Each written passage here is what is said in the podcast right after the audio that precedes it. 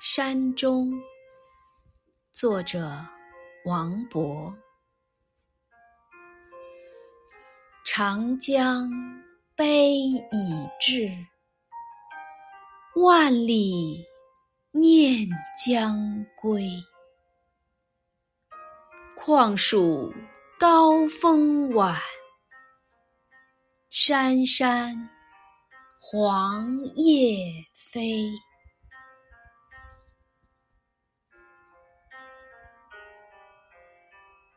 这是一首书写旅愁归思的诗。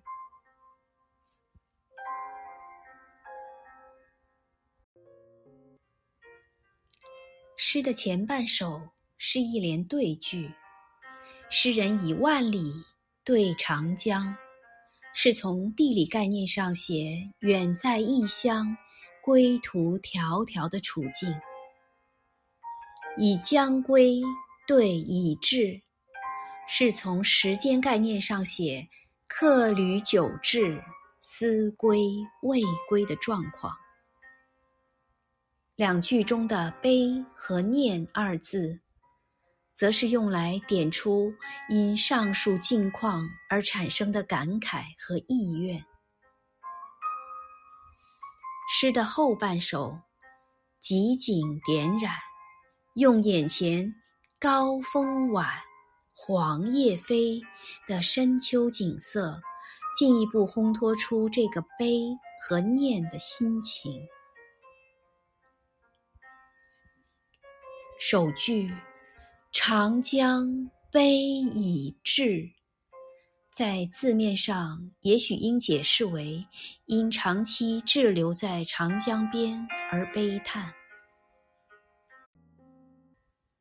可以参证的有他的《基游鉴别诗》中的“游子倦江干”，及别人四首之四中的“雾色陇江际，何为久留滞”诸句。但如果与下面万里句合看，可能诗人还想到长江万里，路途遥远而引起的羁旅之悲。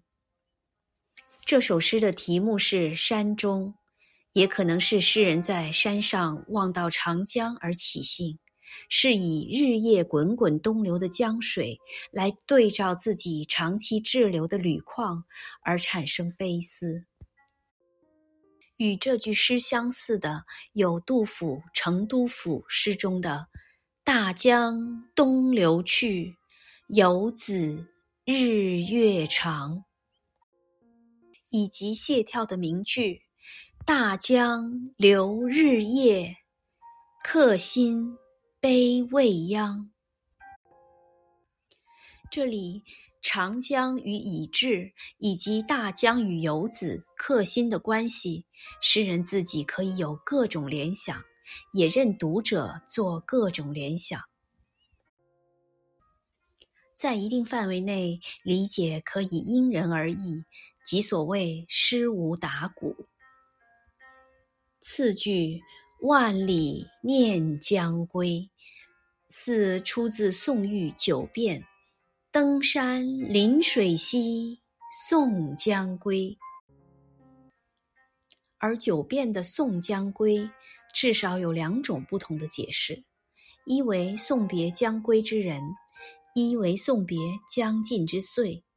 至于这句诗里的“将归”，如果从前面提到的《基游饯别》、别人四首以及王子安文集中另外一些客中送别的诗看，可以采前一解释；如果从本诗后半首的内容看，也可以取后一解释。但联系本句中的“念”字，则以解释为思归之念较好。也就是说，这句的“将归”和上句的“已至”一样，都指望远还乡之人，即诗人自己。但另有一说，把上句的“已至”看作在异乡的客子之悲，把这句的“将归”看作万里外的家人之念，似也可通。这又是一个诗无打鼓的例子。三四两句，况属高风晚，山山黄叶飞。写诗人在山中望见的实景，也含有从九变“悲哉风之为气也，萧瑟兮草木摇落而变衰”两句画出来的意境。就整首诗来说，这两句所写之景是对一二两句所写之情起衬应作用的。而又有以景喻情的成分。这里秋风萧瑟、黄叶飘零的景象，既用来衬映缕丝乡愁，也可以说是用来比拟诗人的萧瑟心境、飘零缕况。当然，这个比拟是若即若离的。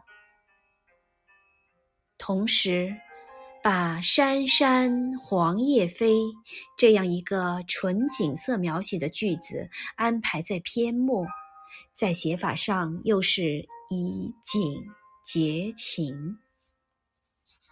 南宋沈亦富在《乐府指迷》中说：“结句需要放开，含有余不尽之意。”以景结情最好。这首诗的结句就有荡出远神、耐人寻味之妙。诗歌在艺术上常常是抒情与写景两相结合、交织成篇的。明代谢真在《四明诗话》中说。作诗本乎情，景，景乃诗之美，情乃诗之胚，合而为诗。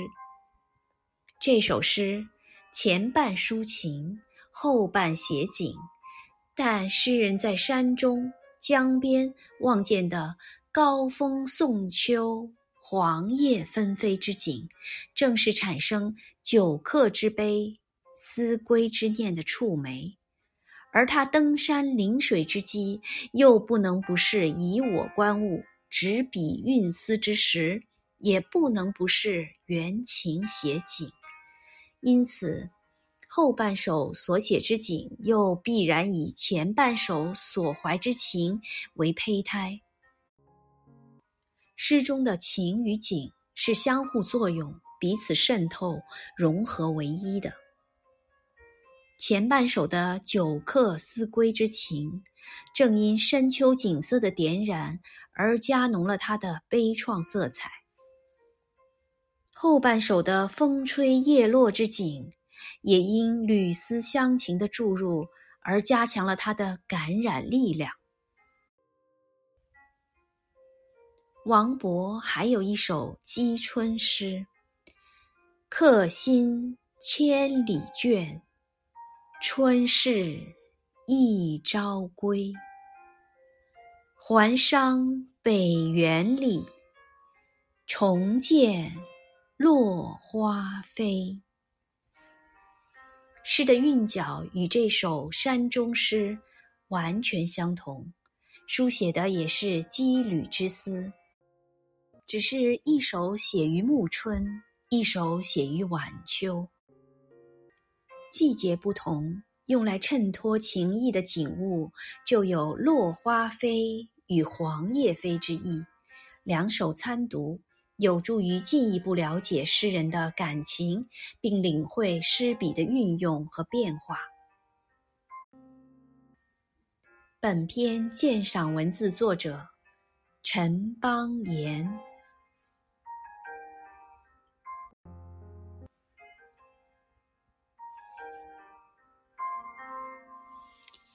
长江悲已滞，万里念将归。